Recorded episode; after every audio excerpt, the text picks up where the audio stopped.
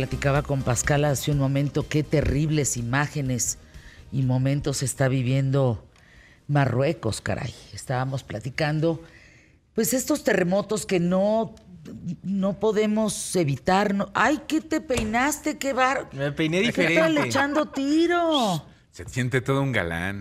No. Hoy Fíjense, recuerdo una periodista que viene caminando, creo que la productora tiene razón en decir que es Turquía.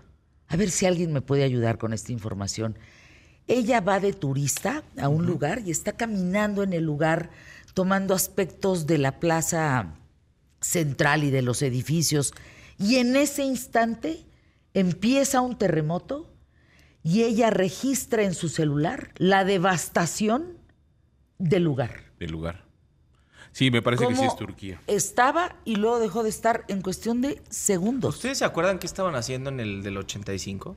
Sí, claro. Yo creo que todos en México nos acordamos, Santiago. Yo pues no estaba vivo, pero... No queda claro, pero todos quienes sí lo vivimos, todos nos acordamos. Es un impacto mayúsculo. No había la tecnología que hay hoy. La manera de cobertura, por ejemplo, de empresas como Televisa, pues fue muy importante el cómo periodistas, reporteros y, e incluso eh, mexicanos arriesgamos nuestra vida por ayudar al otro. Yo me acuerdo del que hubo hace relativamente pocos años, 2017. 2017, me acuerdo perfectamente qué estaba haciendo. Me acuerdo que estaba en la escuela y mi escuela estaba hecha de vidrio. Estaba hecha completamente de Y vidrio. tronaba horrible. Híjole. No, no, no, no. Un sonido. Yo jamás había escuchado el vidrio do- doblegarse. Entonces escuchabas el vidrio moverse de Sí. un lado a otro. Es muy Y impresionante. es que ¿en qué momento se puede romper? Es muy impresionante. Todos recordamos dónde estuvimos aquel 19, pero también el otro 19. Bueno, Eh, también eh, el, el- al día siguiente, cuando, cuando tiembla otra vez, que todo el mundo estaba, muchas de las personas que estaban ayudando en los escombros y de repente empieza a temblar y hubo un corredero, este, muy asustados también. ¿Irán los topos mexicanos a Marruecos? Mm, hasta donde yo sé, Hasta donde todavía no les han dicho. ¿eh? No les han informado, pero ojalá. Porque los topos mexicanos, no solamente en México, han salvado muchísimas vidas en otras partes del mundo, porque son expertos, expertos. Los perros que tienen los topos en México, todo el, todo el sistema, sobre todo no tanto de herramientas, sino de instinto. Es, han desarrollado un instinto importantísimo para el tema de encontrar vidas. Hay personas que a lo mejor me están escuchando, que estuvieron bajo los escombros y que viven hoy y pueden contarla. Es lo de Marruecos, miren, es que lo que me decía Pascal Fer es que las casas son de adobe.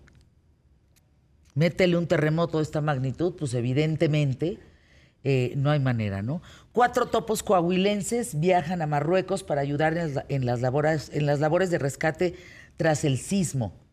Eso me da mucho gusto porque de veras es gente muy, muy preparada. En fin, ¿estamos listos para arrancar Estamos el programa? listos el sí, día de programón hoy, el día de hoy. ¿Listísimos? Mucho que hablar. Mira, se hace el copete, Es ya que está. me está creciendo mucho el pelo y no sé para dónde jalarle No, todavía. no, ahí déjalo, no te muevas. Entonces, ¿A ti ando- cuándo te ando- crecerá, No, Emilio? pues ya, me, ya no me va a crecer. Ya cuando, lo- Bueno. cuando traiga copete lo presumo, pero pues yo creo que ya no. ¿A qué edad te deja de crecer el pelo ya? No, pues, deja tú Depende, que de ¿no? de la crecer, ¿a qué edad se te empieza a caer? No, de, de que Hay pe- adolescentes con hoyos, ¿eh? En, en, en, Bueno, en ahorita la es muy cabeza. famoso el injerto de pelo. Es No, no, pero espérame tantito. El estrés que viven muchos adolescentes les hace huecos, hoyos en, en la cabeza sin pelo. el cabello y las uñas nunca dejan de crecer. A un muerto, ¿verdad? Si tienes un lapso de, de un periodo de tiempo que todavía muerto te llegan a crecer Pues las las uñas de las- Guanajuato, las Así es, momias, las tienen momias. uñas largas y tienen Ay, pelo este largo. Ay, híjole, bueno, vamos a empezar, hombre. Vamos a empezar que vamos con otro tema que está bien duro, ¿eh? El ¿Con qué tema de esterilizar a las mujeres. No, no, no, no, no, agárrense. Empezamos el programa, vamos hoy por el mejor programa, solo hoy, quién sabe ayer, quién sabe mañana. Pie derecho, quédate conmigo.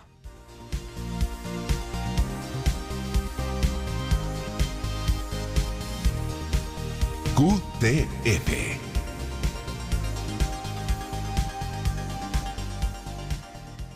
¿Qué tal? ¿Cómo estás? Espero que te encuentres muy bien. Gracias por acompañarme. Te doy la bienvenida. Mi nombre es Fernanda Familiar y hoy en QTF quiero platicarte y hablarte de la esterilización forzada que se practica en algunos regímenes totalitarios. Los promotores de esta práctica aseguran que es un medio para erradicar varios de los problemas sociales como la pobreza y la delincuencia. Sí, estás escuchando bien. Hay un británico, Francis Galton, que empezó a difundir a partir de las teorías de su primo Charles Darwin eso que se fomenta a través de la natalidad en ciertos grupos raciales para conseguir que no todos tengan hijos, porque no todos son, eh, están capacitados, eugenesia se llama, para conseguir una población genéticamente superior. Cuando pensamos en esto, pensamos en Hitler. No, bueno, ojalá hubiera sido solo la mente de Hitler que ha tratado de imponer esto en el mundo. Esto es un gran tema. En Estados Unidos, en donde estas ideas empezaron a tomar fuerza a principios del siglo XX, ¿qué creen? Claro, como un elemento más del racismo norteamericano. A ver, por increíble que parezca, en la llamada Tierra de la Libertad, comenzaron los experimentos para esterilizar a las mujeres que consideraban inferiores. Al terminar la Segunda Guerra Mundial, se reveló que los doctores nazis también recurrieron a este procedimiento para exterminar lo que yo les decía al pueblo judío. Es terrible. Uno de los fundamentos nazis abogaba por la supremacía aria, defendiendo la pureza de la raza, la prohibición de los matrimonios mixtos. Habrá que recordar que durante gran parte de la Edad Media y el Renacimiento, los matrimonios entre parientes también tenían este objetivo. Ahora quedó demostrado lo contrario. El vínculo consanguíneo, pues claro, genera hijos enfermos y una menor calidad de vida. Ahora se cuenta ya con el artículo 39 del Convenio de Estambul, en donde se tipifica como delito toda intervención quirúrgica sin consentimiento con fines de impedir la reproducción. En el Estatuto de Roma, las esterilizaciones forzadas también son un crimen de guerra y de lesa humanidad.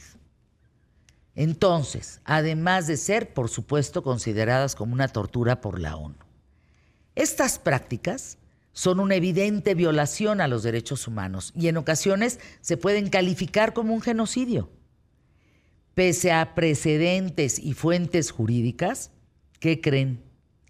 Las esterilizaciones forzadas siguen siendo una realidad que persiste en varios países.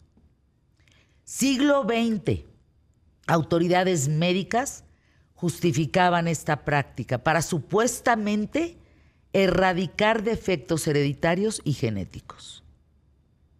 Al final del siglo pasado, el discurso cambió ¿Y qué creen? Se recurrió, ya no es un tema genético ni hereditario, no, no, no, ya es un problema de sobrepoblación para justificar este delito. En el año 2014, el gobierno sueco aceptó que había esterilizado a los gitanos durante el siglo XX. Y esto dio origen a una investigación del Instituto Lundborg y se pudo comprobar que entre 1935 y 1996 Suecia esterilizó a 230 mil personas sin su consentimiento. ¿Qué les decían a estas mujeres? Por ejemplo, es un tema de higiene social y es un tema racial. Si tú quieres, tú entrabas al hospital por un accidente, estoy poniendo un ejemplo, ¿sí? Entrabas por un accidente, entrabas por lo que fuera un hospital, una fractura, lo que fuera, en Suecia. ¿De acuerdo? Perfecto. Está usted dada de alta, además que no se puede ir del hospital si no le esterilizamos. ¿De qué me está hablando?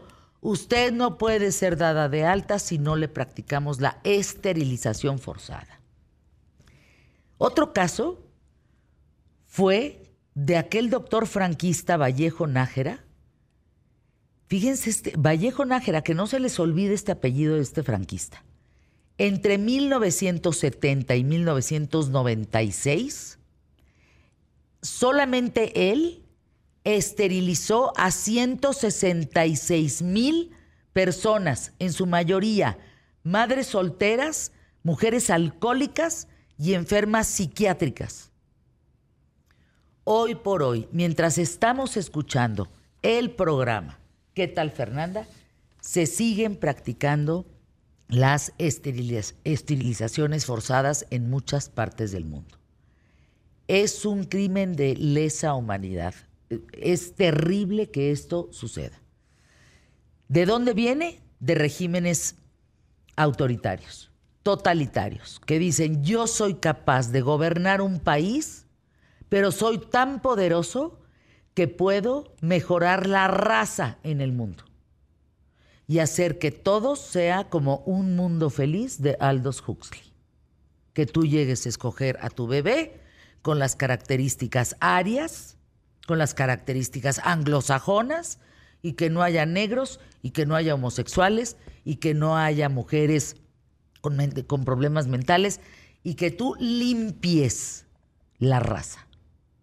De eso y más vamos a platicar hoy aquí en ¿Qué tal, Fernanda? Así ¿eh? Quédense con nosotros porque tenemos mucho que compartir. Recuerden que eso sucedió también en Oaxaca y Chiapas hace varios años, ¿eh? en donde con este tema de lo de la sobrepoblación entraban por la cuestión de, la, este, de tener eh, un bebé, las mujeres, y les, este, y, las esterilizaban.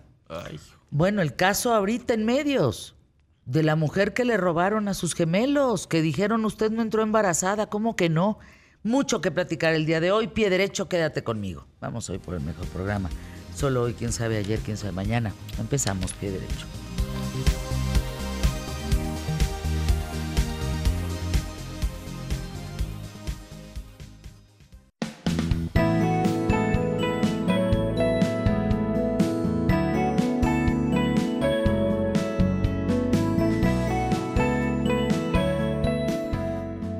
Bueno, independientemente del tema que vamos a tratar, les aviso que hay un ciberataque en Las Vegas y viola este el sistema informático de todos los MGM Resorts.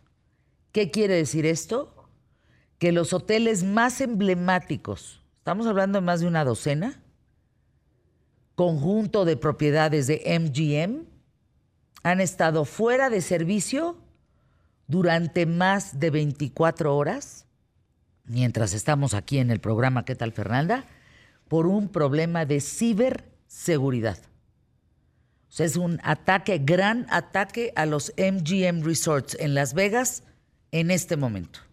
Los mantengo informados. Quiero saludar a Malca Novigot. Qué gusto saludarte, abogada internacionalista. ¿Podrías darnos un panorama, un para qué y un por qué, en qué contexto, cuál fue el mensaje de esta visita del presidente López Obrador a Chile y a Colombia? A ver, yo creo que un punto importante es que se está conmemorando el 50 aniversario del golpe de Estado de Augusto Pinochet en Chile, un momento muy importante. Curiosamente, se ha tratado de borrar un poco los claroscuros de esta figura de Salvador Allende, a quien se le hace el golpe de Estado en el Palacio de la Moneda, y él acaba, bueno, hay un, hay un, poco de debate, acaba matándose eh, cuando entran justamente esta gran dictadura militar después de Salvador Allende. Y creo que es interesante que nuestro presidente haya ido en esta fecha y haya elegido conmemorarla precisamente con líderes muy afines a la izquierda, un poco haciendo un wash, un whitewash de, de, lo que es Salvador Allende. Obviamente, claro que no estoy haciendo una apología a esta terrible dictadura militar que cifras oficiales causó 40 mil víctimas y fue tremenda, cómo, cómo causó una herida tan profunda en Chile que la sigue viviendo. Es más, el Congreso en esta conmemoración muy dividido. Por una parte, los oficialistas izquierdistas tratando de glorificar la imagen de Salvador Allende y eh, callando a esta oposición que decía, a ver, momento, el mejor, eh, yo creo que, y voy muy de acuerdo con ese mensaje, ¿no? El mejor eh, la mejor conmemoración que se puede hacer en este caso es recordar que ni uno ni otro régimen, ni la, de, ni la izquierda eh, totalitaria, ni una eh, derecha totalitaria, que fue con Augusto Pinochet, son regímenes que veían y velaban por el bienestar de sus ciudadanos, de ninguna manera.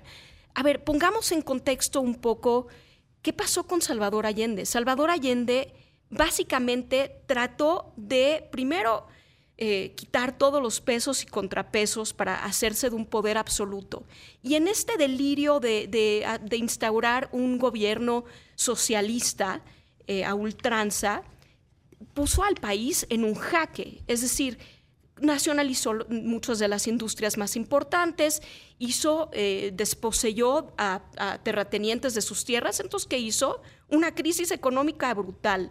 Había una escasez de productos, eh, se vivía un ambiente político terrible, la gente hizo manifestaciones, hizo paros en muchas de las industrias principales, parecía con las manos atadas porque no actuaba.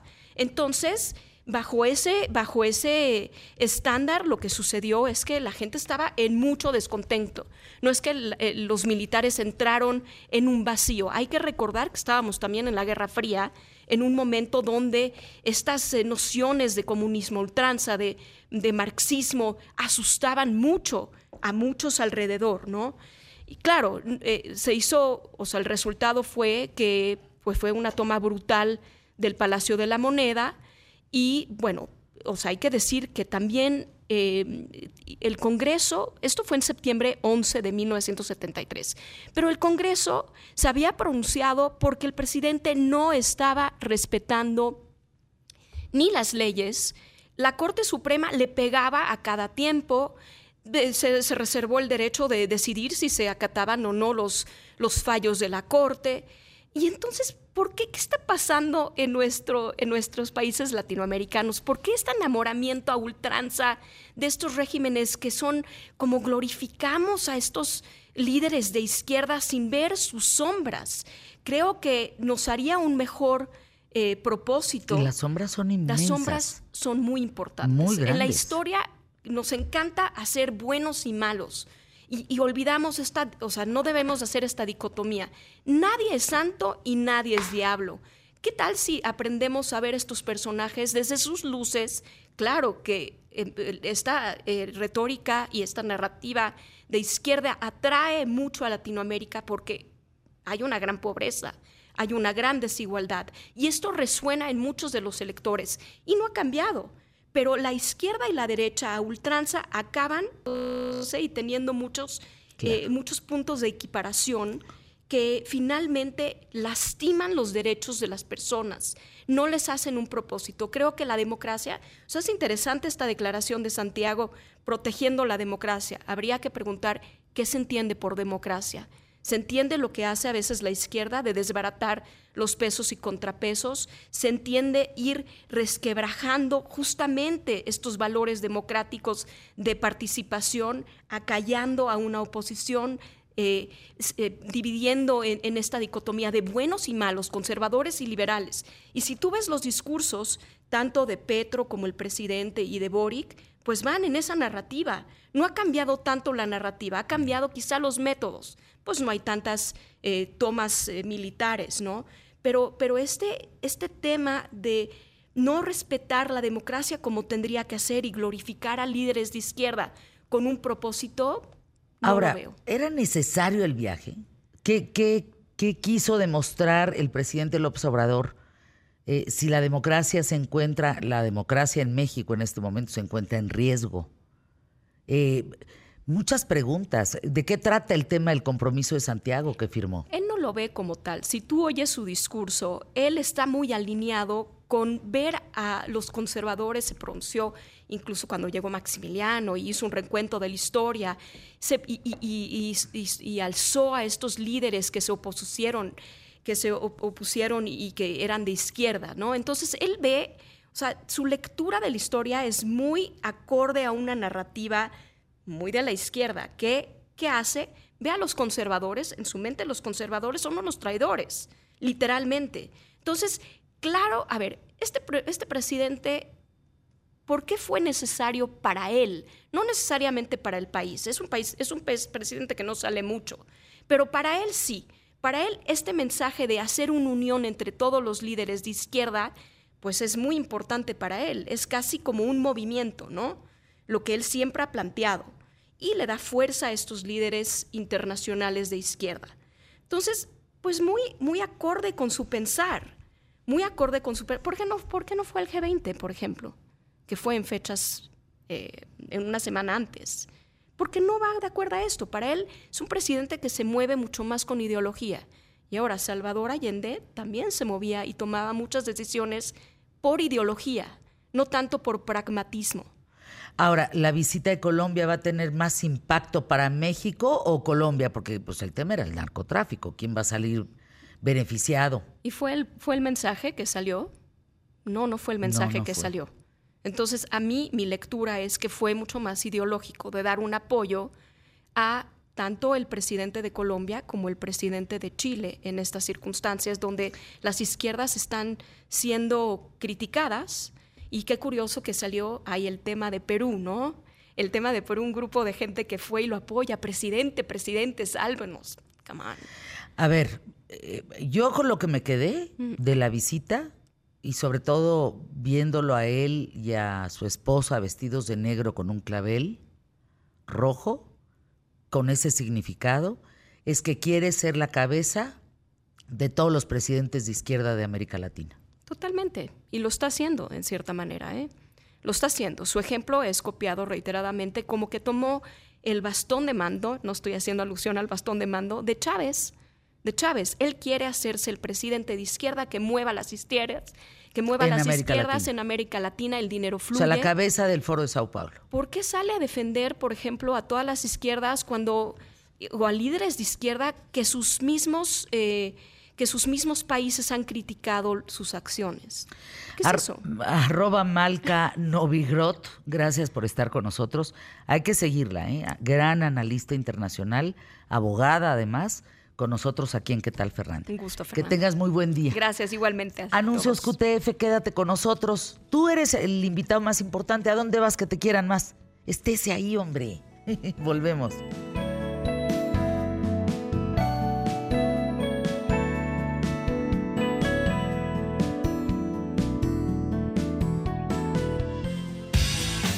Los anuncios de nuestros patrocinadores son buenas noticias para tu economía.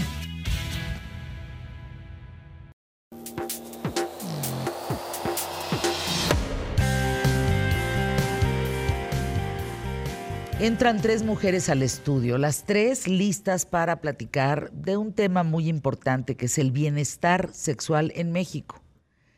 Pero para eso quiero retomar contigo, doctora Erika Valencia Mejía, el tema de la fertilización forzada. Decíamos que hace algunos años, lo mencionaba Emilio, en la zona de Chiapas, por sobrepoblación, empezaron a practicar la fertilización forzada.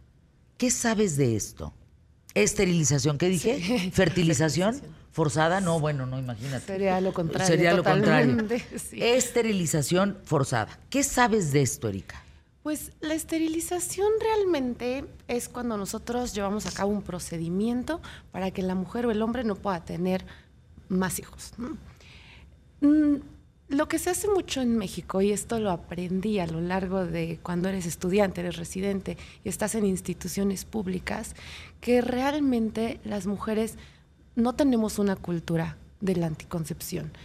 Tienen muchos hijos, una calidad de vida que tal vez no es exactamente la óptima para seguir reproduciéndose. Entonces ahí es cuando nosotros intervenimos. De ninguna manera tratamos de hacerlo forzado, pero sí explicarles los beneficios de una anticoncepción, una esterilización permanente y de esa manera llevarla a cabo para tener un control sobre la reproducción.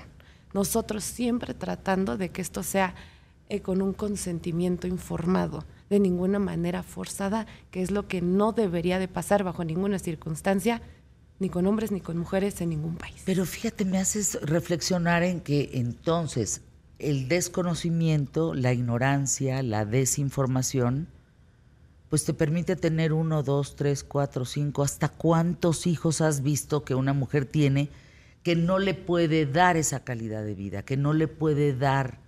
Creo que la que recuerdo que más me ha impactado han sido nueve cesáreas, cuando para nosotros decimos que el límite máximo son tres por seguridad de, la mujer, por mantenerla viva, por disminuir los riesgos. Entonces llegar a una novena cesárea es un riesgo impresionante para la mujer, para el bebé, para el doctor, para todos. Claro. Pero no dices, es en consenso, no es forzada. Nunca lo haríamos de manera forzada. Esa es una violencia hacia la persona. ¿no? Como decíamos en Suecia, ¿no? O en, en, en, estos países nórdicos en donde tú no puedes en algún punto, por ahí de los años 70, 80, de la década, en donde no podías salir del hospital si no, si no estabas esterilizada. Sí, pero aquí no, aquí de hecho se hace un consentimiento informado, en donde la mujer te tiene que firmar que acepta, que sabe los pros y contras de una esterilización. Ahora, vámonos a este, fíjense el título, Bienestar Sexual en México. Újule. Yo escribí un libro hace sobre este tema que se llama El tamaño se importa, que es una crítica fuerte, poderosa, a las políticas públicas de la salud sexual en México hace ya algunos años. No ha cambiado. Hay grandes esfuerzos hoy en día. Eh, seguimos teniendo el primer lugar de embarazos adolescentes en el mundo desde hace más de cinco años. Mara, ¿qué nos puedes decir al respecto? Jessica Rayas. Hola, ¿qué tal? Buenos días. Pues eh, en primer lugar, finalmente se está vulnerando eh, los derechos de la persona a decidir sobre su propio cuerpo, el tomar en, eh ya directamente acciones sobre eh, la decisión de la persona para decidir si continúa o no teniendo hijos, pues es, es vulnerar esa, es, esa parte de del, del individuo. Porque fíjate, acá dice, es impresionante, en España hasta el año este, en junio de 2023, la esterilización forzada de personas con discapacidad era legal en España. ¿Tiene que haber un equilibrio? ¿Qué piensas tú? ¿Qué sabes? Porque, por ejemplo, la política de Japón hasta los 90 permitió la esterilización forzada de miles de personas, incluidas niños, porque saben, fíjate, estamos hablando del 2023, yo escribí este libro en el 2009 sí, pues, y no ha habido cambio. Pues no, la verdad es que yo creo que el tema principal es un tema de educación sexual, ¿no? todos los tabús y toda esa parte de que ni siquiera nos atrevemos a hablar de, bienestar sexual, ni siquiera de sexualidad, ¿no? Eh, si no lo hacemos con, con, nuestros hijos en estas generaciones nuevas, eh, es porque parte de eso es porque nosotras mismas o las generaciones anteriores no se habla de esto, no se habla de sexo, ¿no? Simplemente. Eh, lo vemos o crecemos con un tema desde, vemos el sexo como algo malo, como algo que genera temor en esa parte. Entonces creemos, ¿Todavía año 2023? Año 2023. Porque esto que estoy oyendo de ella lo he oído hace 22 años en este micrófono. O sea, ¿de verdad eso no ha cambiado? ¿Me estás hablando que seguimos pensando en que el sexo es sucio, en que la masturbación te saca pelos en las manos? O sea, ¿de verdad seguimos en ese tema? O sea, ¿no hay nada nuevo bajo el sol? No, la realidad es que si bien estamos en una era de información, ¿no? Porque puedes encontrar todos estos temas en, en en cualquier ámbito tenemos este, los medios, este, las redes sociales, etcétera, pero cuánta esa información realmente es, es eh, verídica o tiene un fundamento, eso es lo complejo. El tener tanta información genera muchas veces hasta eh, un tema de ni siquiera ya considerarla en serio. Eh, aunque hay tanta información, la educación sexual empieza en casa. Pero a ver, entonces vámonos, digo, para no caer en la en lo mismo, lo mismo, lo mismo, y que luego en 20 años siga sucediendo lo mismo. ¿Qué es lo que debemos de saber como adolescentes para sentir que hay un bienestar sexual? ¿Qué debemos de saber? ¿Cuál es la información que debemos de saber? Bueno, yo diría que primero eh, que, tienen derechos a conocer tanto sobre su cuerpo como eh, a decidir justamente este tema que estábamos tratando al inicio, a decidir sobre su cuerpo, ese en primer lugar. Y bueno, en segundo lugar, lo que justamente está tratando de hacer M de Mujer es poner a la disposición de los jóvenes y de los adultos incluso eh, esta información para que tengan esa capacidad de decidir una decisión informada, ¿no? Es sobre todo dar a conocer eh, la salud, sobre la salud sexual y, eh, bueno, que, engloba a la salud en general. A ver, pero qué, a ver, desmenuza eso. Ah, hoy, hoy te están escuchando muchos jóvenes. Y los papás y mamás de los jóvenes, y las abuelas y los abuelos de los jóvenes. Están todas las generaciones en qué tal, Fernanda. ¿Qué debe de saber un adolescente? Pues conocer la diversidad de métodos que existen. En primer lugar, yo empezaría por eso, dar a conocer la diversidad de métodos, que justamente existe uno para que se adapte a mis necesidades, tanto eh, en mi etapa de juventud como ya en, en, un, en una edad adulta. Eh, métodos para métodos anticonceptivos, ah. ¿no? Eh, justamente para no tener que caer, porque bueno, este tema de, de la esterilización forzada mm, eh, es a lo que ha llevado a, a, los políticos a tomar ciertas decisiones, estas decisiones para el control de la natalidad. Sin embargo, existen otros métodos, justamente con consentimiento del, de la persona, pero irían enfocados a la educación de esa persona, ¿no? ¿Qué políticos? Eh, bueno. ¿A eh, cuáles te refieres? No, no, no tengo uno, eh, uno, uno, en específico, sino seguramente esta decisión fue tomada de por, por esta sobrepoblación que, que, existe actualmente. Y pues en gran medida está eh, originada a la falta de educación en, en, México. Hay un movimiento que se llama NoFap, que se propone acabar con la masturbación para siempre. Últimamente gurús, motivadores dicen que los jóvenes no deben de masturbarse. Digo, para estar actualizadas en, en lo que está pasando hoy en, en redes en México. Esto no es sano. Para nada. Esto no es sano. Esto es decir, no te conozcas, no te toques, no llegues a saber qué es lo que te gusta, qué es lo que no te gusta. Sí. Estamos desinformando. A mí hay, una estadística que me gusta mucho que justo nos da a entender la importancia de la información y del estar educados sexualmente. Eh, a grandes rasgos, es una gráfica del 2021 a 2022, en donde nos enseña la cantidad de mujeres adolescentes que se embarazan de acuerdo a los estados del país. Chiapas es el número uno, pero por mucho, con aproximadamente 62 embarazos por cada mil adolescentes. Y Ciudad de México tiene 25. O sea, es casi una tercera parte de lo de Chiapas. Y esto nos hace reflexionar. ¿Por qué? Porque en Ciudad de México es menos de la mitad que en Chiapas. Por el acceso a la información que tienen las adolescentes y las mujeres en Ciudad de México. A, diferencia de Chiapas. Déjenme ir anuncios QTF y vuelvo para compartir con ustedes los 10 derechos sexuales. Cuando una de las eh, invitadas presentes dice, es que tenemos que saber sobre los derechos. Bueno, yo les voy a explicar exactamente cuáles son esos derechos para que entendamos que partiendo de ahí es que podemos tener un bienestar sexual si implementamos esos derechos. Anuncios QTF.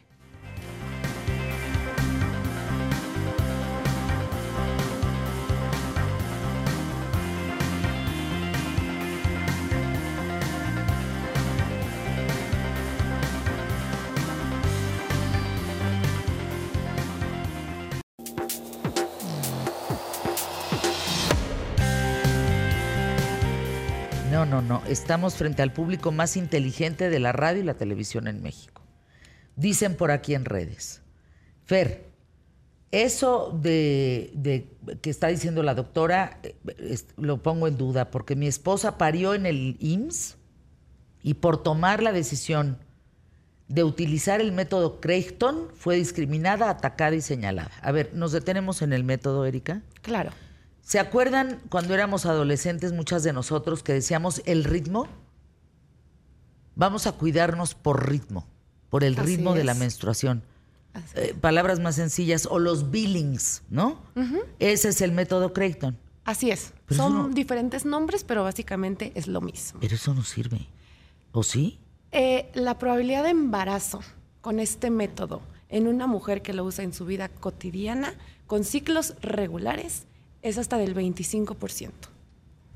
Por lo tanto, la probabilidad de embarazo pues es bastante alta. Es por eso que se sugiere que si se va a usar este método se acompañe de algún otro, no por sí solo. Es que fíjense cómo es un círculo vicioso. Al no tener información del bienestar sexual, de lo que significa una buena sexualidad, cuándo se decide embarazarse y cuándo se decide tener deliciosas relaciones se- sexuales y no trascender a más, no se entiende en México. Se mezcla una cosa con otra. Exacto. Déjenme compartirles los derechos que hay en México sobre la sexualidad. Decidir sobre mi cuerpo y mi sexualidad, ejercer y disfrutarla, la, la sexualidad pues. Manifestar mis afectos públicamente. Decidir con quién o con quiénes me relaciono. Respeto a mi privacidad e intimidad. Vivir libre de violencia. Decidir sobre mi vida reproductiva, igualdad, vivir libre de discriminación, que me den información sobre sexualidad, educación integral, servicios de salud sexual y reproductiva, respetar la identidad sexual y la participación en políticas públicas sobre sexualidad. ¿Me podrían decir cuál de estos se cumple? Casi ninguno. Casi ninguno. Y yo creo, desde mi punto de vista, lo más importante es el acceso a la información. De ahí parte todo. ¿Qué era lo que tú decías? O sea, acceso hay, pero ¿quién tiene acceso? No tiene el mismo acceso alguien de una ciudad de México que alguien de Chiapas. Correcto, la verdad es que es algo con lo que nos, nos enfrentamos todos los días, ¿no? Información hay, perfectamente clara a veces, ¿no? Incluso con fuentes. El tema realmente es qué tan apertura tenemos en esa parte de, de tener acceso a esa información, ¿no? Si vemos el tema de, de el bienestar sexual simplemente por el lado biológico y no por un tema emocional, psicológico, incluso social, desde ahí parte yo creo que la mayor, la mayor cantidad de, de nuestros problemas, ¿no? Estamos hablando que eh, la cantidad de chicas o de embarazos este, en adolescentes en menores de 18 años es de, en promedio nacen 303, más de 303 este, eh, bebés de chicas menores a, a 18 años. Parece Diario. boba la pregunta, diario. Diario. Diario. ¿Cómo diario? Diario. La estadística en México es que diario nacen 303 recién nacidos de mujeres adolescentes. Por eso nos llevamos el primer lugar, pero por mucho. Parece boba la pregunta, pero no hay pregunta boba. ¿Por qué se embarazan los adolescentes? Justamente por, esta, perdóname, justamente por esta parte que platicábamos, eh, por falta de conocimiento, por falta de información. Igual está eh, disponible en, en alguna forma en, en redes, sin embargo, muchas veces el adolescente no sabe dónde buscar esta información. ¿Y dónde debe de buscar? Justamente eso es lo que estamos buscando con M de Mujer, el dar a conocer eh, la, la información a través de redes sociales. Eh, nos pueden encontrar en Twitter, nos pueden en- encontrar en Facebook y pueden entrar en contacto con personal que está dispuesto a, a ofrecer esta información de calidad. Organización que difunde información sobre temas de salud sexual y reproductiva. Ah, o sea que la M de mujer ya existía. Bolas. Un, un- no, Ya- un golazo, varios ya tenía varios años, Así imagínate. No, bueno. Hablando de por qué se embarazan los adolescentes. Yo recuerdo haber hecho un estudio, año 2009, ¿eh? o sea, ya le ronca, como dirían, en donde todos los adolescentes, 98% me decían, yo uso doble condón porque eso es doble protección, sin saber que al usar doble condón, un condón rosa o se fricciona con el otro y es más probable que se rompa. Claro. Y entonces embarace a una chava. Así como eso, era, bueno, una desinformación. Gente que me decía, no, hombre, ya felices de que salió la, la pastilla del día siguiente. ¿Me cuentas, por favor, Erika, Jessica, eh, Yasmín, el uso indiscriminado de la pastilla del día siguiente? Sí, definitivamente hay muchas mujeres que lo usan como si fuera un método anticonceptivo Exacto. de rutina. Es una bomba hormonal que sí se puede utilizar de manera ah, adecuada y justo en una emergencia cuando se rompió el condón, cuando no utilizamos algún otro método, pero no es un método anticonceptivo de rutina. Para eso existen muchos otros y para eso hay que estar informados. También algo muy importante, los métodos anticonceptivos nos disminuyen el riesgo de enfermedades de transmisión sexual, de, de este tipo de infecciones. Es importante que sepan que sí, nos va a prevenir un embarazo, pero también el condón nos disminuye este riesgo de infecciones, que a pesar de toda la información que se está tratando de dar, esto sigue en aumento y en un aumento excesivo. Pero a ver, eh, miren, ahí está la portada del tamaño se importa, un libro del año 2009, bestseller que ojalá puedan leer, vale mucho la pena, porque es una crítica muy importante a las políticas públicas de salud en el tema de sexualidad en México. Y hoy, fíjense, 2009, estamos en el 2023, se sientan a decirme que estamos exactamente en la misma historia. O peor. ¿De veras, Erika? Tengo unas estadísticas buenas. Del 2021 al 2022, que son como los últimos números que tenemos realmente, la sífilis aumentó en un 80%. ¿Cómo? ¿Y cómo la prevenimos? Usando condón. ¿80% de sífilis en México? Ah, caray. Eso aumentó. Eh, son cifras que no deberían de estar pasando, al contrario, deberíamos ir disminuyendo. Y esa es la que más. Pero también aumentó el micoplasma, el ureaplasma, la gonorrea. ¿Por qué? si ya tenemos más acceso a la información?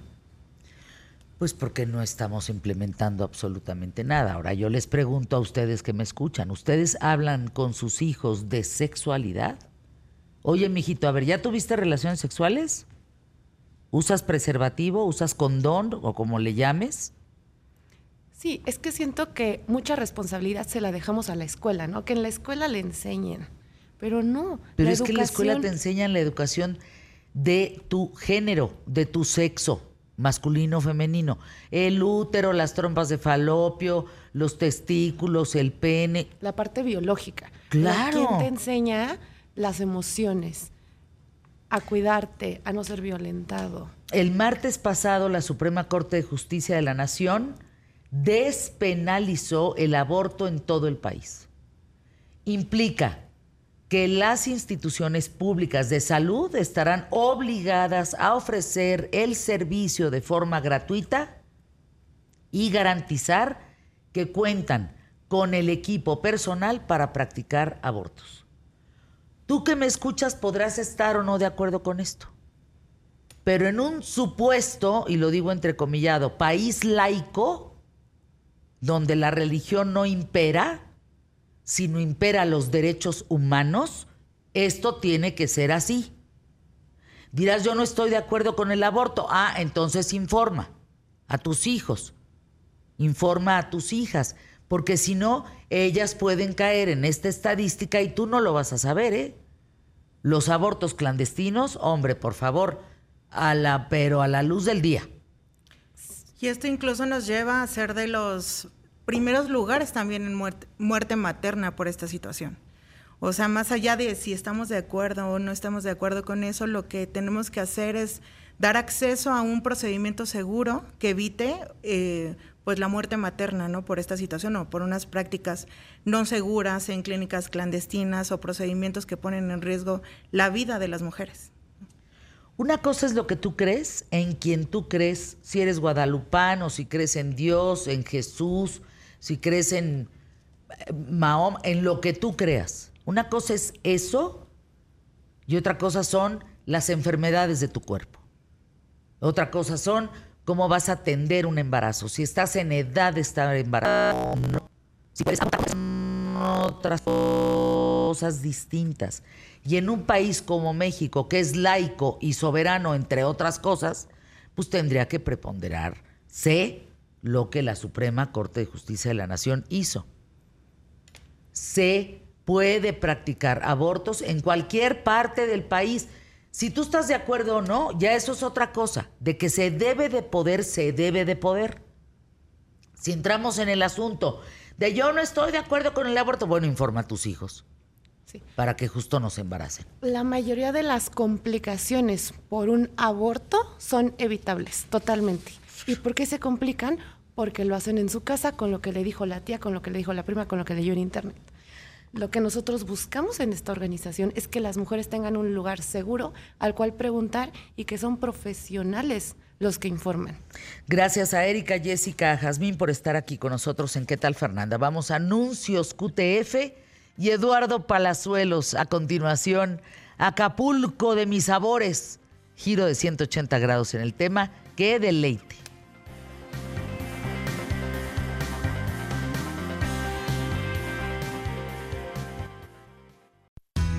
Entra a Facebook y participa en el mural. QTF. Somos más los buenos.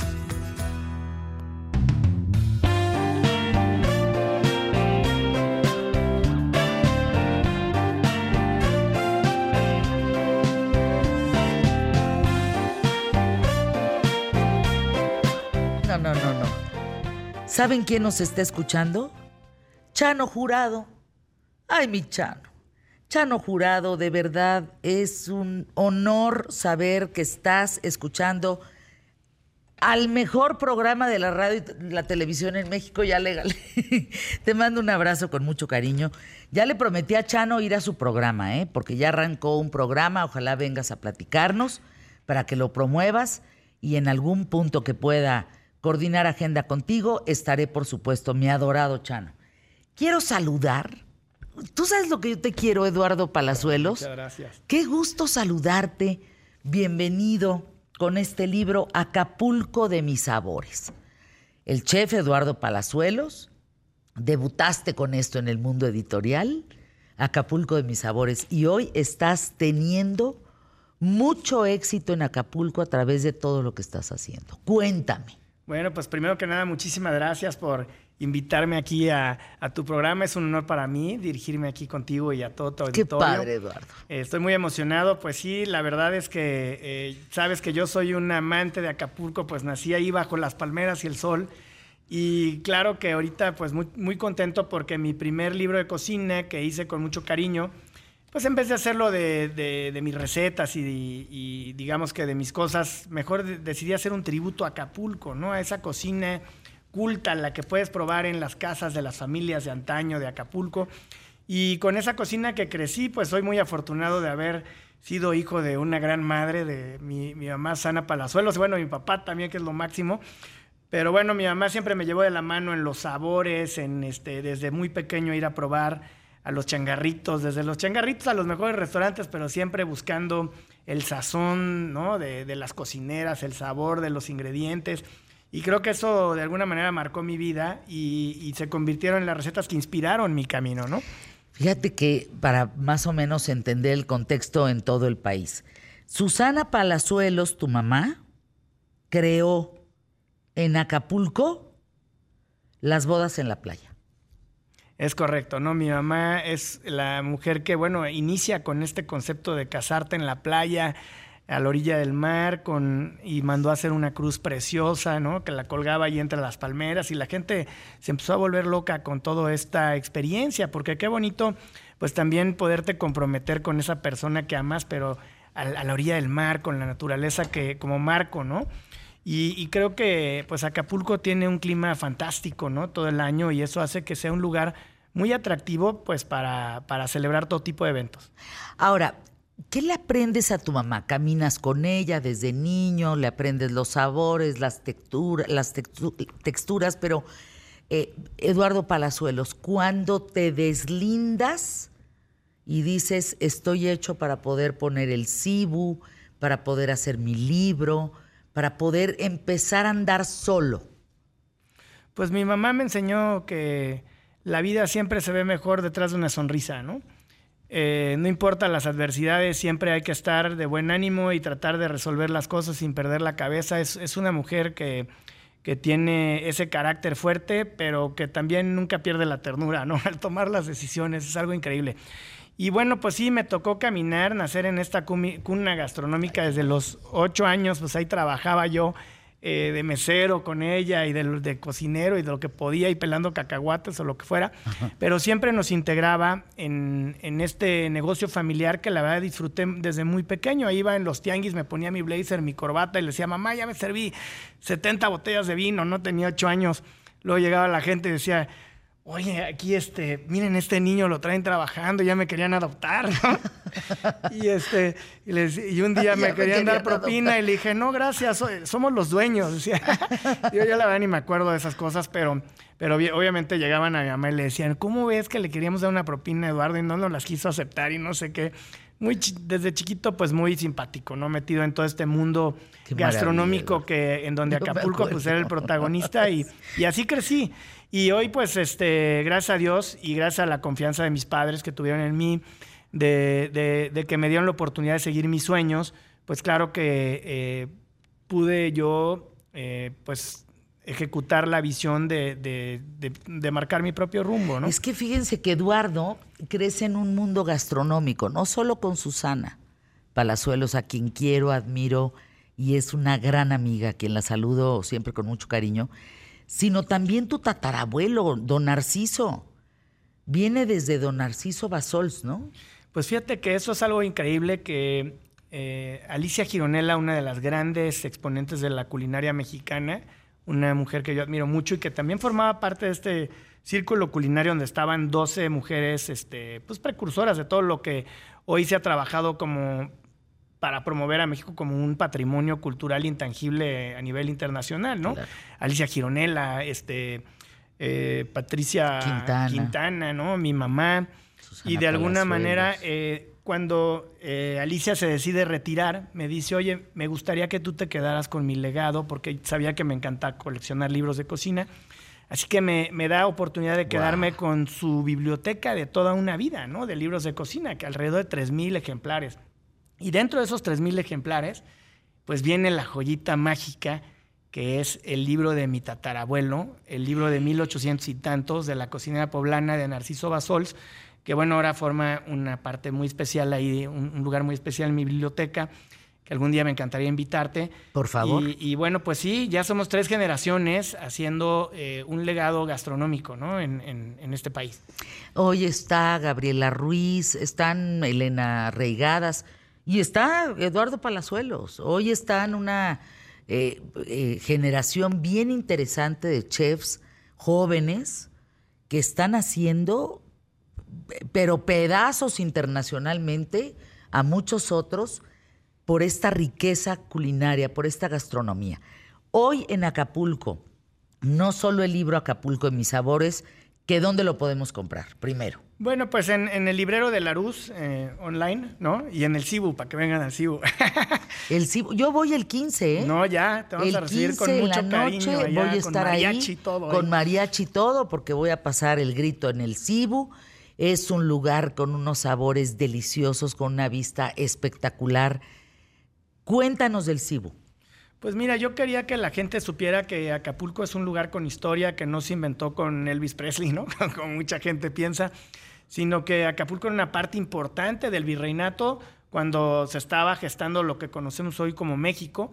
Y a Acapulco llegaban todos estos navíos de Oriente cargados de tesoros, de porcelanas, de sedas, y, de otro tipo de tesoros, pero el más preciado eran las especias que llegaron a complementar la gastronomía mexicana de aquel entonces y en general la del mundo entero, porque Acapulco se convertía en una especie de apex mundi o de, centro del mundo, en donde llegaban estos navíos y aquí, eh, bueno, pues descargaban todos estos tesoros y luego se llevaban la plata de México hacia Oriente, entonces se hacía un intercambio muy padre y Acapulco era el, el centro del Pacífico más importante, por eso tenemos un fuerte de San Diego y, tenemos una historia rica desde 1533 que se supone que se descubre Acapulco, ¿no? Pero, pero la gente no lo conoce, no lo sabe. incluso mucha gente que viene a Acapulco no sabe ni siquiera que hay un fuerte de San Diego y que tenemos toda esa historia. Entonces, Cibu representa esta isla a donde llega la primera expedición de Andrés de Urdaneta. Porque hay que recordar que, eh, bueno, pues lo que quería Cristóbal Colón era llegar a la India más rápido y al final descubre otro continente, pero siempre siguieron buscando ese acceso a Oriente que finalmente encuentran y con eso inicia una ruta comercial que dura más de 250 años, ¿no? entre Acapulco y Oriente. Y, digamos que Cibu era la isla donde llega esta expedición y en los mapas antiguos así se escribe, Z, I, B grande U. Después ya le, le cambiaron el nombre a Cebu, pero bueno, haciendo alusión a esos intrépidos marinos que surcaban implacables los mares para traernos esos tesoros y esas especias. Ahora yo lo llevo un paso más allá, haciendo honor a esos marinos, pero mezclándolo con ingredientes tailandeses, ingredientes que, me tocaron vivir cuando estaba yo arrancando mi, carrera en esto de la culinaria y que me impactaron muchísimo y por eso hice esta fusión Mextai que encuentras ahí en el, en el Cibu. ¿Dónde estudiaste, eh, Eduardo? ¿Dónde, ¿De dónde has eh, absorbido toda esta información para hacer primero 80 recetas tradicionales en Acapulco, se me hizo agua la boca, en Acapulco de mis sabores, con, con imágenes de Ignacio Urquiza. Eh, ¿Dónde estudias? Porque estás para tu edad, o yo no sé si eres tragaños, yo me acuerdo que eres chavo, desde niño me acuerdo que, que eres chavo, pues, estás bien avanzado en, en el arte gastronómico, ¿eh? Pues Para tu edad, sí. Pues yo creo que siempre, siempre es una constante estar evolucionando, viendo cosas nuevas, tratando de, actualizarte, ¿no? Con las tendencias y todo. Pero bueno, yo estudié, tuve la oportunidad de estudiar en Suiza, en la misma escuela que estudió mi madre, se llama Centro Internacional de Glion, una escuela muy bonita arriba de Montreux, eh, donde verdaderamente tienen una pasión increíble por el servicio, la hotelería, todo lo que conlleva este, esta industria de la hospitalidad. Después regresé a trabajar un tiempo en el negocio familiar y después hice mi maestría en la Universidad de Cornell en Nueva York, también en una maestría en administración hotelera. Pero la mejor escuela, sin lugar a dudas, pues es el día me la dio mi mamá, ¿no? Allá en Acapulco, la superjefa, que es una, una, una, persona que admiro mucho y que siempre ha sido una gran inspiración en mi vida, ¿no?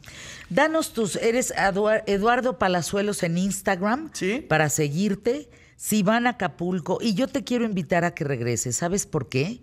Mientras te escuchaba hablar de Acapulco, Acapulco de mis sabores con este libro, sabemos muy poco de Acapulco.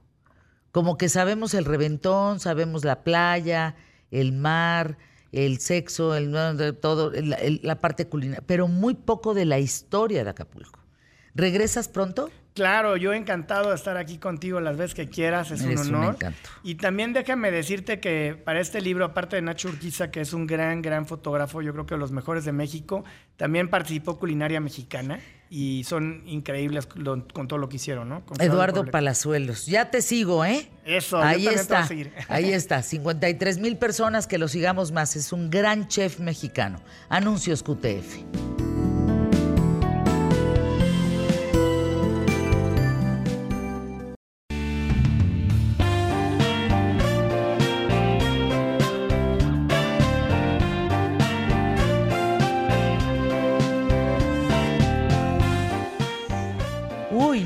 El programa ha estado que arde en los temas, ¿eh? sin duda alguna. Fíjense, mi adorada Fabiola Guarneros, subdirectora editorial de Excelsior. A ver, te pregunto, ¿qué piensan las mujeres sobre la militarización de la seguridad? Y este es un tema que casi no se habla, ¿eh? Exacto, y es muy importante porque justo hoy acabamos de conocer la recién encuesta del INEGI, donde habla de la percepción de la inseguridad. Y todavía siguen las cifras muy altas, todavía siguen los estados muy eh, en rojos, podríamos decir, por tanta inseguridad. Pero recuerden que uno de los grupos más vulnerables son las mujeres.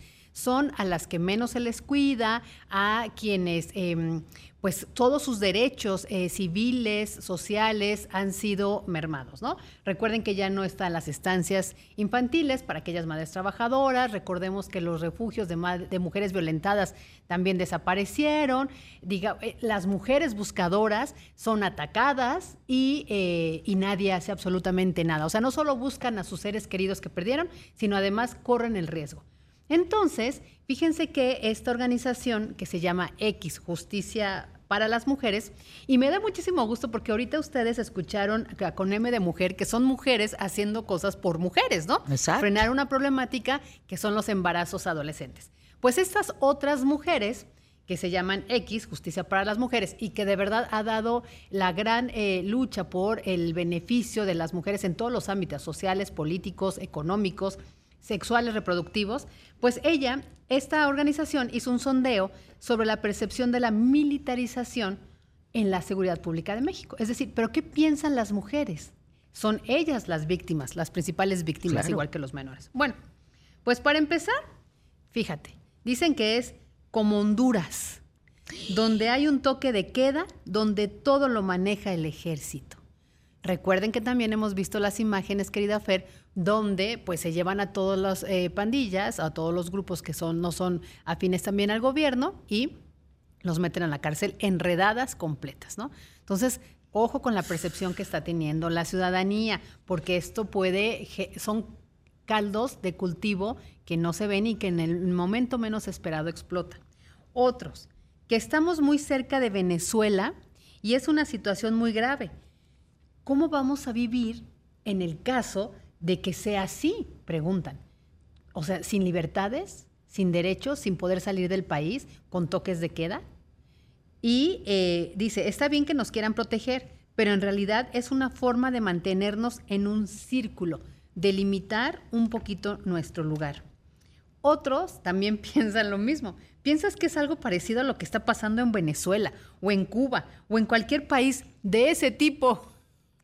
O sea, fíjense, oh, la, imagen de, de, los presidentes hoy de publicar en todos los medios de Latinoamérica de izquierda no es un buen punto a su favor porque es no, no, no, no, no, presidentes o países de ese tipo, ¿no? O sea, control, pierdes libertades, pierdes derechos y, y siguen sin protegerte, ¿no? Y dice, o como El Salvador, que es también de los que tienen guerrillas, por cómo se están dando las situaciones en cuanto a las decisiones que se están tomando los gobiernos, entonces esto te da una pauta en pensar que no es tan bueno para un país, ¿no? Que nos están quitando esta democracia y esa libertad que en teoría teníamos. Les doy el contexto. X, Justicia para las Mujeres, levantó eh, diversas encuestas y la opinión a 151 mujeres que habitan o transitan en la Ciudad de México. Y fue cerrando su muestra a ocho alcaldías que de acuerdo con las estadísticas son las alcaldías con mayor inseguridad. Venustiano Carranza, que justo hoy lean las dos noticias que están en los periódicos. La de los bebés robados es en la alcaldía Venustiano Carranza. Es terrible. La de los migrantes eh, rescatados en un predio, ¿en dónde es? En Venustiano Carranza. Algo está pasando ahí que las autoridades no quieren ver porque ahí están y están publicados. Venustiano Carranza, Iztapalapa, Magdalena Contreras, Álvaro Obregón, Tlalpan, Azcapotzalco y Gustavo Amadero. Y suman Cuauhtémoc por el número de personas que habitan y que transitan por la alcaldía, porque es un lugar donde hay mercados como, eh, pues, a Tepito, está eh, el centro de, la capital del país, está toda la zona de, pues, de la, de la Cuauhtémoc, Roma Condesa, entonces es muy transitada. Cuando les preguntan, ¿qué piensas cuando escuchas la palabra militarización? Dice, pues que los soldados toman el mando, que toda la actividad va a quedar a cargo del ejército o de las fuerzas militares, cuando algunas cuestiones tienen que ser netamente civiles. Y eso hace mucho sentido si volvemos a leer que en el presupuesto de, en el proyecto de presupuesto de egresos para el próximo año, otra vez se le recorta dinero a educación, se le recorta dinero a salud y se le recorta a turismo para dárselo al ejército que estará a cargo del tren Maya. Es decir, el ejército ya tiene aeropuerto, tiene aduanas, tiene la seguridad, tiene la construcción de estas obras insignes, la protección de las refinerías, la construcción de la refinería, todo. El ejército es dueño de México. Y hoy y leemos, Ahora quítale ese poder. Quítale ese poder. Y además de, la, de las facultades de decisión, quítale los recursos que tiene. Pues no hay manera. No hay manera. Una vez dado, está en chino quitárselos. La historia lo indica, ¿eh? No lo estoy diciendo yo nada más de dientes para afuera. No, no, no, no. Hoy lo que te platicaba tu analista internacional, Claro. pues ahí están los antecedentes. ¿Qué fue lo que llevó a Chile al golpe de Estado? ¿no? Más allá de buscar o conseguir las libertades que se requieren en un, pa- en un país con aras de ser democrático, cuando tú tensas la liga demasiado, polarizas, revientas, ¿no? Y, y pasan escenarios O como los que... Exacto. Y, o pasan escenarios como los que no se quieren. Pinochet, ¿no? Por ejemplo. Pues, ojo, ¿no? Bueno, luego, que van a mandar los militares, que andan por toda la calle. Pero también, cuando les preguntan sobre la imagen de la policía, ese es otro punto que no ayuda en nada. Es decir, estamos en un callejón sin salida. Eh, no confiamos en las policías, no hay niveles de seguridad ni garantías de que puedas caminar en senderos seguros, a pesar de lo que lo escriban en los muros, y eh, no confías en la policía. Pero tampoco quieres el control militar. ¿Por qué? Porque dicen también las encuestadas que ellos están entrenados para disparar. Y recuerden que en la principal ley de seguridad nacional sí, eh, sí existe esta posibilidad de que el ejército dispare si considera que está en riesgo el comando, el grupo o eh, que se puede sacar un arma. Si está en la ley. El ejército no lo ha hecho, también hay que decirlo, que al contrario, el ejército o muchos de sus miembros ha sido lastimado por estos grupos criminales porque no les permiten actuar. Por eso digo, estamos en un callejón sin salida. Pero sobre la imagen de la policía, las mujeres consideran que la policía es corrupta. Te meten, te llevan a la delegación por cosas que no, que de hecho ni son graves o no has hecho, son más rateros, te cobran y no vas, ¿no? La policía es un poco más corruptible que la Guardia Nacional, es decir, consideran que también puede haber corrupción en la Guardia Nacional y comentan que en sus colonias han visto varios casos incluso de policías que levantan mujeres o levantan chavitos. Lamentablemente en algunas comunidades, cuando alguien se pierde o alguien pide la ayuda por una persona desaparecida, no acudes con la policía, porque puedes ser víctima de extorsión, porque puedes eh, chantajearte, porque a lo mejor esa persona se llevó a tu familiar, porque lo hemos visto en el caso de los jóvenes de, de Ayotzinapa, donde las policías municipales estuvieron coludidas. Eso es algo que se ha probado hasta el momento. Una parte de la investigación del actual sexenio también señala al ejército involucrado. Entonces, sí estamos en un escenario catastrófico que debiera ser la prioridad número uno en este país. Sobre todo aquellas eh, personas o mujeres que están buscando ser las próximas presidentas de este país, debieran estar hablando de estos temas, Fer, ¿no? De esto que sí está preocupando y que la- las ciudadanas mujeres lo están diciendo. Dice, hay policías que levantan a mujeres o hay policías que están coludidos con aquellos que levantan a los niños y a las mujeres y no hacen absolutamente nada. Cuando les preguntan, ¿quién prefieres que se encargue de atender la violencia contra las mujeres? ¿La Guardia Nacional, la policía o ninguno? Ellas dicen, más bien debería haber un tipo especial de seguridad para nosotras las mujeres. Pues para empezar, que te crean, ¿no? Dice, porque es lamentable que no nos crean. Somos agredidas hasta con la mirada de ciertas personas. Entonces yo creo que ahí hace falta alguien con conocimiento, pues no sé, del tipo pedagógico, psicológico, no sé, algo así. ¿Y esto por qué, Fer? Porque frecuentemente en los ministerios públicos, cuando vas a presentar una denuncia, la mujer termina siendo la acusada. Claro. ¿Y usted a dónde iba? ¿Y por qué se vistió así? ¿Y por qué provocó al marido? ¿Y está segura de lo que está diciendo? A ver, ¿tiene pruebas? ¿Quién lo vio? Entonces te empiezan a achicar, a achicar, a Hasta que dices, con hasta permiso, dices, sí, mejor ya tiene no. razón, mejor Voy a ya no". acabar yo en el bote. Exactamente, ¿no? Entonces, todas estas realidades son las que hay que examinar. Las mujeres no confiamos en la policía porque si pedimos ayudas, piensas en tu familia, en tus amigos y nunca piensas en la policía. Con la violencia contra la mujer sentimos muy poco apoyo por parte del gobierno y de las autoridades. Esto es lo que piensan. Ahora, hay un punto bueno a favor del ejército en general, pero sobre no, no, lo, no lo asocian a Guardia Nacional, sino al ejército y adivina quién sí está bien calificado, la Marina. Mm. Curiosamente, la Marina son para muchas de las mujeres sinónimo de orden, sinónimo de disciplina, rectitud, reglas, perfección, servicio. Y también tiene que ver con que en los últimos acontecimientos, cuando se detuvo a los grandes capos del crimen organizado, era la Marina la que hizo, recuerden, la detención del Chapo, entonces, y de otros capos. Entonces hay confianza en ellos. Y un punto que está bien calificado es todo el servicio social que hacen con el plan DN3, alimentación en emergencias. Importante escuchar a las mujeres, muy importante en este país. No tienen seguridad, no tienen salud, no tienen resguardo para con sus familias, están a la deriva, muchísimas de ellas, mi querida Fabiola. Y revisar que no necesariamente la militarización resuelve el problema de inseguridad. No, no, no, al contrario, puede agravarla, puede eh, no entender, porque no están preparados. A ver, es que lo dijimos desde un principio, los militares no son policías. Los militares no tienen por qué estar viendo que si en la esquina hubo un asalto. Están preparados para otro tema, no para ser policías. Exactamente. Son dos eh, carreras completamente distintas. Gracias, mi querida Fabi Guarneros, por estar con nosotros aquí en ¿Qué tal, Fernanda? Vamos a anuncios QTF, regresamos, quédate conmigo.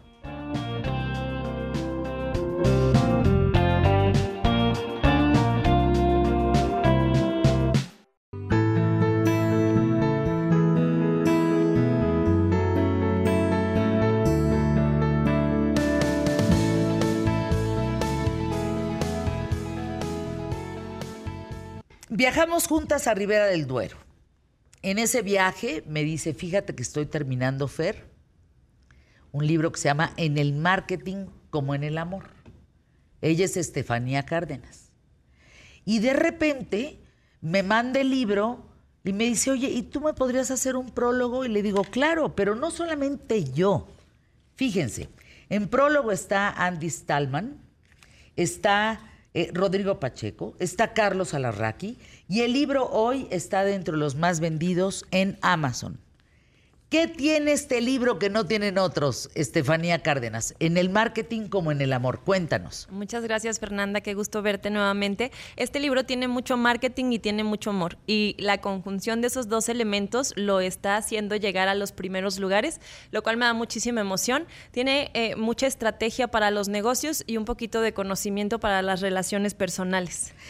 Hay un poco de tu historia, evidentemente, dentro del libro, pero lo importante es que este libro nace de la idea de comparar el marketing con el amor y si es posible eso. Pues yo he encontrado a lo largo de mi carrera que tiene muchas similitudes y eh, el amor me enseñó mucho de marketing y el marketing me enseñó mucho de amor. Los procesos para vender, para convencer, para transmitir las ideas son muy similares a los procesos pues cuando nos enamoramos. A final de cuentas, los seres humanos somos todos seres emocionales y cuando lanzamos estas estrategias con pensamiento y sentimiento para provocar una emoción, logramos posicionarnos no solo en la mente, sino también en los sentimientos y en el corazón de los consumidores. A ver, ponos un ejemplo. ¿El que no enseña no vende o cómo? se ríe la, primera, la primera impresión cuenta mucho cuando en el marketing como en el amor, la primera impresión cuenta muchísimo, pero cuando tienes un empaque muy bonito y no es congruente con el contenido, es una baratija bien maquilladita. El empaque atrae, el contenido enamora. Imagínate que estás ah. comprando un champú que no te funciona, pero tiene un empaque padrísimo, pues la decepción y, y, lo que te sientes defraudado y no lo vuelves a comprar. Lo mismo cuando estás con una pareja que parece ser muy guapo, muy guapa, pero no trae contenido, no vuelves a salir Ándale. Es decir, que las marcas, productos, servicios se manejan como en el amor. ¿Sí? Es esto que sientes en el estómago, que te causa mariposas, que te da un impulso para aventarte, encuerarte, ¿no? es decir, hay mucho del amor y del marketing, incluso hasta en métricas de análisis, que es lo que hablas en este libro. Sí, sí, eh, yo soy una mujer académica, me gusta mucho la escuela y las investigaciones y demás. No creía tanto, no creía en esto de las vibras y de las energías y de hasta que encontré un estudio que publica Ruth Nieves en su libro Cree en ti, una española, donde habla de las neuronas del corazón y las investigaciones que se han hecho en torno a los tres cerebros que ya ahora sabemos que tenemos. Hay neuronas en el estómago, en el corazón y en el cerebro. Eh, y ella ha, publicado un sinfín de estudios muy importantes donde entendemos, hay uno muy significativo que dice que mm, si ah, una muestra de sangre la separan 80 kilómetros del portador, y empiezan a hablarle mal al portador a los 80 kilómetros, se nota la reacción en el microscopio en la muestra de sangre. Sí, sí, este, este estudio está referenciado, te digo, en el libro de Ruth Nieves, que se llama Cree en ti, y usé ese y algunos otros para demostrar cómo las emociones venden y venden muy bien. Oye, ¿cómo, cómo, cómo? ¿Se nota en la gota de sangre una alteración? Sí. Una alteración del portador de la sangre que esté en, a 80 kilómetros. Joe Dispensa habla mucho de eso también y tiene muchos estudios al respecto. Fíjate que en el libro reciente que está por salir de Andrés Oppenheimer, viene la importancia de los pensamientos positivos y no negativos. Está comprobado que gente que tiene pensamientos positivos vive de 6 a 10 años más que el quejoso, que el que el arma de tos que el que siempre está pensando cosas negativas. Entramos a una generación, a una revolución, a una época donde estamos dándole mucho más importancia a los pensamientos, a las emociones, a las vibras y a los sentimientos, pero se la estamos dando porque existe la prueba fehaciente de que funciona. Hay otro estudio también que publicó en el libro que habla de que tenemos una resonancia sentimental hasta de un metro y medio, es decir, la persona que está enfrente de nosotros alcanza a sentir y a percibir lo que sentimos. En metro y medio. En metro y medio. Ajá. Híjole, estamos más cerca de Santiago, Emilio. del metro y medio. Del metro y medio y Estefanía Cárdenas está más lejos del metro y medio. ¿Por qué debemos de leer tu libro, Estefanía? Bueno, porque justamente al encontrar todas estas cuestiones tan importantes en los seres humanos y aplicarlas en las comercializaciones, en las transacciones, podemos generar estrategias mucho más efectivas. Y no es tan difícil como pareciera. Las investigaciones de mercado no es más allá que conocer honesta y realmente a tu cliente para darle entrada en tus soluciones, en tus productos y tus servicios. El libro es una guía del principio al final, pasando por los problemas, los divorcios, las infidelidades y todas esas cosas para hacer marketing y para hacer amor. No, estás canija. A ver, entren a Amazon. Aparece el primer libro en el marketing como en el amor, así lo buscan, de Estefanía Cárdenas. En la lupita. En la lupita le buscan así, en el marketing como en el amor. 299 pesos. Llega mañana gratis, 13 de septiembre. Tienen que leerlo. Y tienen otro formato que es en Kindle. Por favor, léanlo, que la primera impresión no sea la última. Deseo que llegues a los primeros lugares de venta y que se convierta en un bestseller. Te felicito, Estefanía, te felicito en el marketing como en el amor. ¿Qué te parece? Me parece muy interesante, sobre todo esto que es eh, la, nueva estrategia ahora que se tiene que empezar a seguir, sobre todo porque pues hablando de las redes sociales, de todo este asunto de cómo nos vendemos y qué vendemos y cómo nos enamoramos, ¿no? Yo puse más que un libro práctico, Estefanía nos regala una experiencia de vida que inspira a través de los ojos de una mujer apasionada por su trabajo y por la vida, con la sencillez y profundidad de quien sabe de lo que habla, pero sobre todo con inteligencia y mucho corazón. Es un libro que hay que leer sin duda alguna, porque, ah, pone el dedo en la llaga esto de vender un producto o un servicio, ¿qué tan parecido es con el amor? Ay, nanita, ¿lo habías pensado, Santiago? No lo había pensado, se me hace una correlación eh, muy inteligente, porque lo que explicaba se me hace una metáfora muy padre. Y aquí la pregunta es, ¿te va igual de bien en el amor como en el marketing? No, me va mucho mejor en el marketing. es más controlable el asunto. Ay, me cae muy bien, Estefania. Es más controlable, ¿verdad? Sí, sí, claro. El otro no. El otro no. Entonces no tenemos mucho remedio. Entonces, ¿qué vamos a hacer, Estefania? Yo ya me retiré del mercado, ya vivo de mis inversiones en el amor. Tengo tres hijos hermosos. Esas son tus inversiones Esas son en el amor. inversiones. Qué adorable. Gracias, Estefanía, por estar aquí. Gracias. Volvemos con de tres en tres, ¿les parece? Listos. Oigan, programón, ¿eh? Programón, Eduardo Palazuelos, Acapulco, mis sabores, el tema del bienestar sexual, Malca Novigrot, en fin, un, un gran programa el día de hoy, mi querido Emilio. Anuncios QTF, más que compartir, quédate con nosotros. Yo creo que yo también ya me retiré y me quedé en el marketing. Nosotros nos del- vamos a de- dedicar al marketing. no, no, no, no. Y luego, ¿cómo nos queremos todos? No, bueno, pues ya nos toca jubilarnos. Ay, no, Ya oigan, que ¿qué les otros, pasa? ya No, pues estamos bien jóvenes, que no, escúchenle, no. No, no, no, no, no. Claro que no.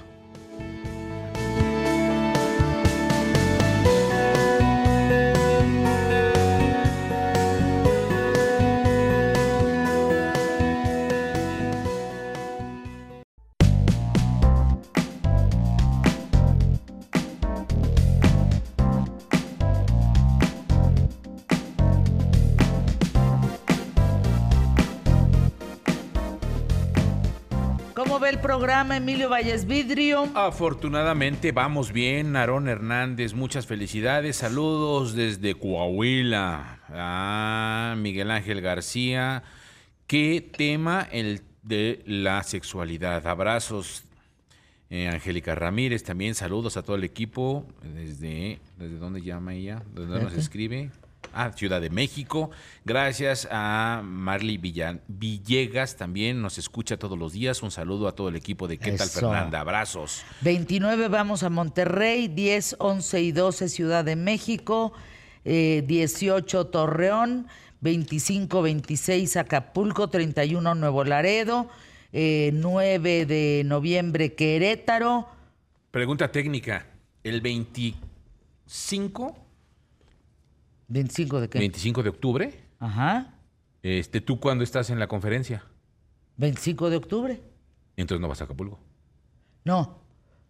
Le- eh, en la del Auditorio Nacional de Tom Sí, Brady. ¿Estás el 24 o 25? 24. Ah, y el 25 en Acapulco. A la una 25 de la tarde por ahí, una y cuarto empiezo y dura 25 minutos. Ah, ok. Entonces, una y y el media. 25 en Acapulco. Y el 20 esa tarde del 24 vuelo a Acapulco porque es a las 9 de la mañana la conferencia en Acapulco el día siguiente, otra conferencia y el programa desde Acapulco el día 25 y también el día 26. Ah, esa está padre. Hombre, andamos con todo. Esa está buena. Sí. Yo espero ser titanio pronto. ¿No? Bueno, ándale, Santiago Bissell, de tres en tres. Ay, muchas gracias por darme la bienvenida. Como siempre, eh, estoy encantado de tener la oportunidad de estar aquí. Eh, ¿Cómo amanecieron? ¿Amanecieron bien? No, pues el cuerpazo ya va de salida casi. El cuerpazo ya va de salida, ya casi doble el día. Hoy va a ser una sección diferente. eh, me presento para las personas que son nuevas y están escuchando esta voz y de casualidad eh, se toparon justo con esta estación. Mi nombre es Santiago Bissell. Bienvenidos a De Tres en Tres. Es una sección que tenemos aquí en ¿Qué tal Fernanda? Nuestro programa conducido por nuestra hostess Fernanda Familiar, gran persona, gran ser humano y aparte inteligente, guapa, caray. Ándale, ya viene la quincena. ¿A qué Ya, ya. estamos? A 12 con razón.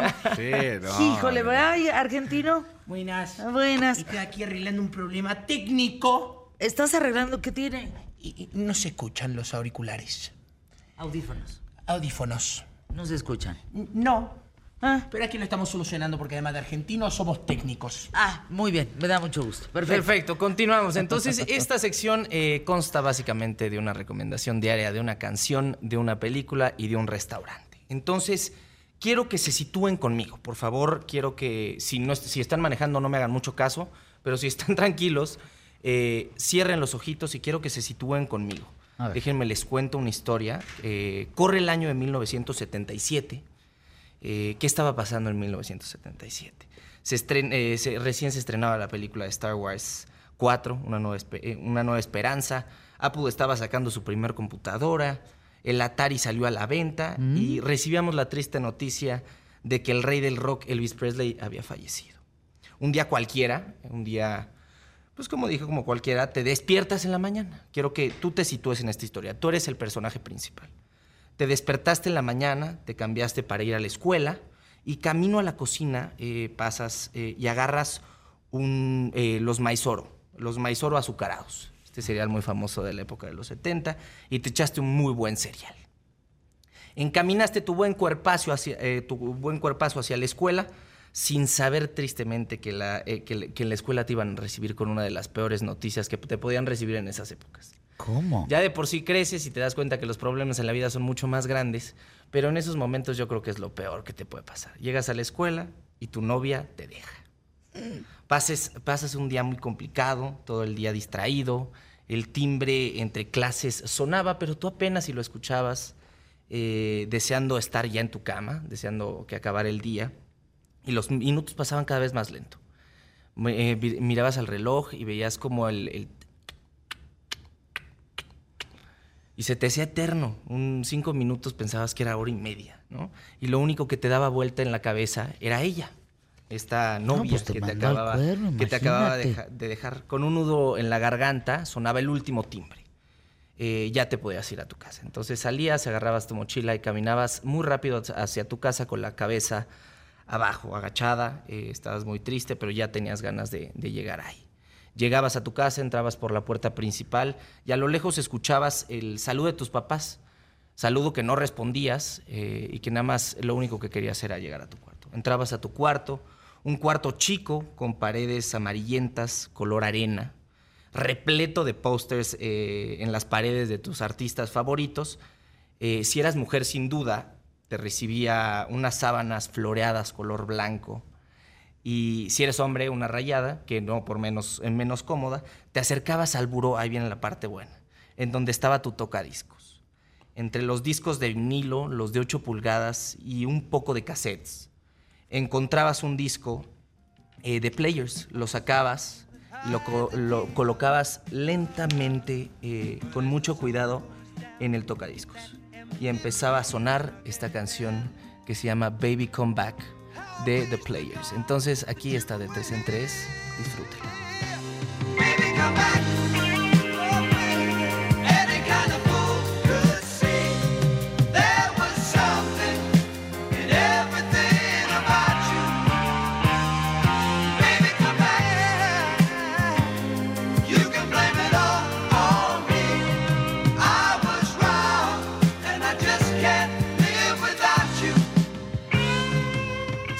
Canción eh, mi padre, la verdad. Pero justamente quise situarte en esta, tú que me estás escuchando, a ustedes, Emilio, Fernanda, que están aquí conmigo, en esta situación de desamor que vivías cuando eras adolescente, que sentías que se te iba a acabar el mundo. Después creces y te das cuenta que la vida te va a hacer enfrentarte a muchos problemas mucho más complicados, pero en ese momento sin duda creo que era el problema más grande que podías tener. Entonces, esa escena de cómo vas entrando a tu cuarto, era muy común, como les decía, este cuarto amarillento color arena, lleno de pósters de, David Bowie, de, todos esos cantantes que idolatrabas. Te acercabas al tocadiscos y la aguja siempre tenía pelusa, entonces la tenías que limpiar eh, muy bien. Ponías este disco con mucho cuidado porque eran muy, muy sensibles. Y te acostabas en tu cama, eh, lo único que quería hacer era cerrar los ojos y empezaba a sonar esta canción. Baby Come Back, eh, Nena, por favor regresa. esta canción, eh, la pueden, esta canción la pueden escuchar en de 3 en 3 playlist que pueden ir a buscar en Spotify, en donde están todas las canciones que hemos recomendado en esta sección. Entonces no se la pierdan, ya somos más de 5.500 personas. No, qué barbaridad, qué bien. Es una gran playlist. Fíjense que yo sigo pocas una de ellas es, por supuesto, de tres en tres, porque hay para todas las edades, hay para todos. Eh, tienes en inglés, en español, en, increíble. Y varios géneros. Varios géneros. Entonces tienes una variedad bien interesante. Creo que vale la pena que ustedes nos den la oportunidad de seguir esa playlist y que nos manden comentarios a ver qué les parece. Exacto, te encuentras artistas como Elvis Presley, los Beatles, eh, ahorita The Players, etcétera. Entonces, no se la pueden perder, de verdad, es una, una playlist, como dices tú, mi querida Fernanda, muy variada. Es como dice Ya se fue. Rubencito, es un surtido rico. Exacto. Eso. David, ¿por qué te dije Rubén? ¿Quién sabe? Pasamos a la película, que es nuestra siguiente categoría, y no me quise mover de esta escena que, que ojalá, eh, ojalá eh, haya logrado yo pintar en tu cabeza. Entonces nos situamos otra vez en 1977, eh, cuando se estrena la película Annie Hall. ¿Has visto esa película, mi querida. Fer? Eh, se trata de Alvin Singer, un cuarentón bastante neurótico que trabaja como humorista o como comediante, aquí los conocemos así, en, un- en clubs no- eh, nocturnos. Entonces empieza la historia contándote de cómo él rompe con Annie y su reflexión de vida. Entonces acompañamos la historia de este amor y de cómo un cuarentón vive una crisis brutal. Esta película ganó BAFTAs, ganó Oscars a Mejor Película, a Mejor Director y a Mejor Guión.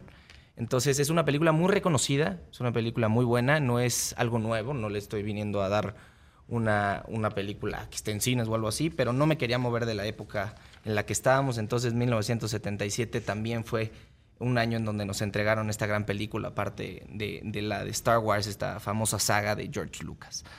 Entonces, eh, vayan a verla. Eh, vamos a con restaurante. Hoy les traje Salazar Reforma. Ándale. Es una rooftop eh, o un rooftop, como quieras decirle, con cocina vasca.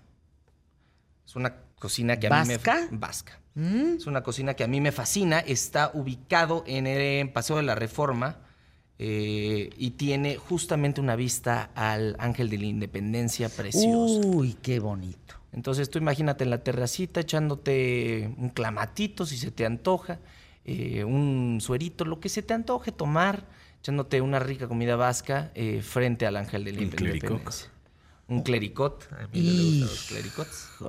No, yo pediría una michelada y un tequila. Tradicional congelado. Cuervo tradicional congelado. Órale. ¿Sí o no? Sí. ¿Tú? Yo un clamatito preparado. A mí me fascina. Un clericot. Sí. Ya encarrerado, pues. Ingue 15 su de diciembre. Ingue su Pues, madre el gato. Sí. 15 de eh, diciembre. digo, 15 de, 15 de, 15 de diciembre. 15 de ¿Cómo? septiembre. Ya nos fuimos Se a las me pasó el. Ya me año. fue a las vacías, me pasó atrás más rápido. Se brincó el Día de Muertos, el Halloween, se brincó todito.com, varios Imagínate, cumpleaños. imagínate que no me lo he tomado. Si me lo tomo, No, pues ya. no. Ah, hasta ya el me año quitaste que como entra. cinco quincenas. Es ¿Qué que, pasó? no, es que no toma nada. Aquí hay dos personas que no toman una gota de alcohol. Emilio Valles Vidrio y Gonzalo Oliveros. Nada. O sea, ya, ahí, eh, nada. Ni rompope. Ni rompope. Alguien más de los colaboradores tampoco toma una gota de alcohol. No me acuerdo quién. Pero porque no les gusta, ¿eh? Dirán, ay, que son este, chupadores profesionales. No, hombre. No, no, no, no les gusta tomar. Así de sencillo. Bueno, dice Salomón Chertorivsky, eh, córrelos, dice. ¿Por Salo, qué? sí, los voy a correr, Salo. ¿Por Tienes toda la qué? razón. Córrelos, dice. O sea, lo que me corran, pero que me aceptes tú para trabajar contigo. Eso. No, no. Ay, te mandamos un beso, Salo Chartorivsky. Ven al programa cuando puedas. Bueno, entregamos, ya está, dice. Que yo lo escucho siempre ahí con, Leonardo Curcio. Todas las. Bueno, las Lo, participaciones. lo de la estás noche, haciendo muy lo bien, escucho ahí. ¿Verdad? Su participación le manda un abrazo. Qué bueno. Oye, mi querido Emilio, ¿ya compraste el árbol de Navidad? Ya que es 15 de diciembre. ¿o Ya lo tengo, ya, lo tengo, ya tengo hasta las luces listas. Sí, yo te hago las esferitas con pendejuelas y chinguiritas, ¿eh? Se quedan con Pacos de buena tarde. Ya ni tiempo nos dio.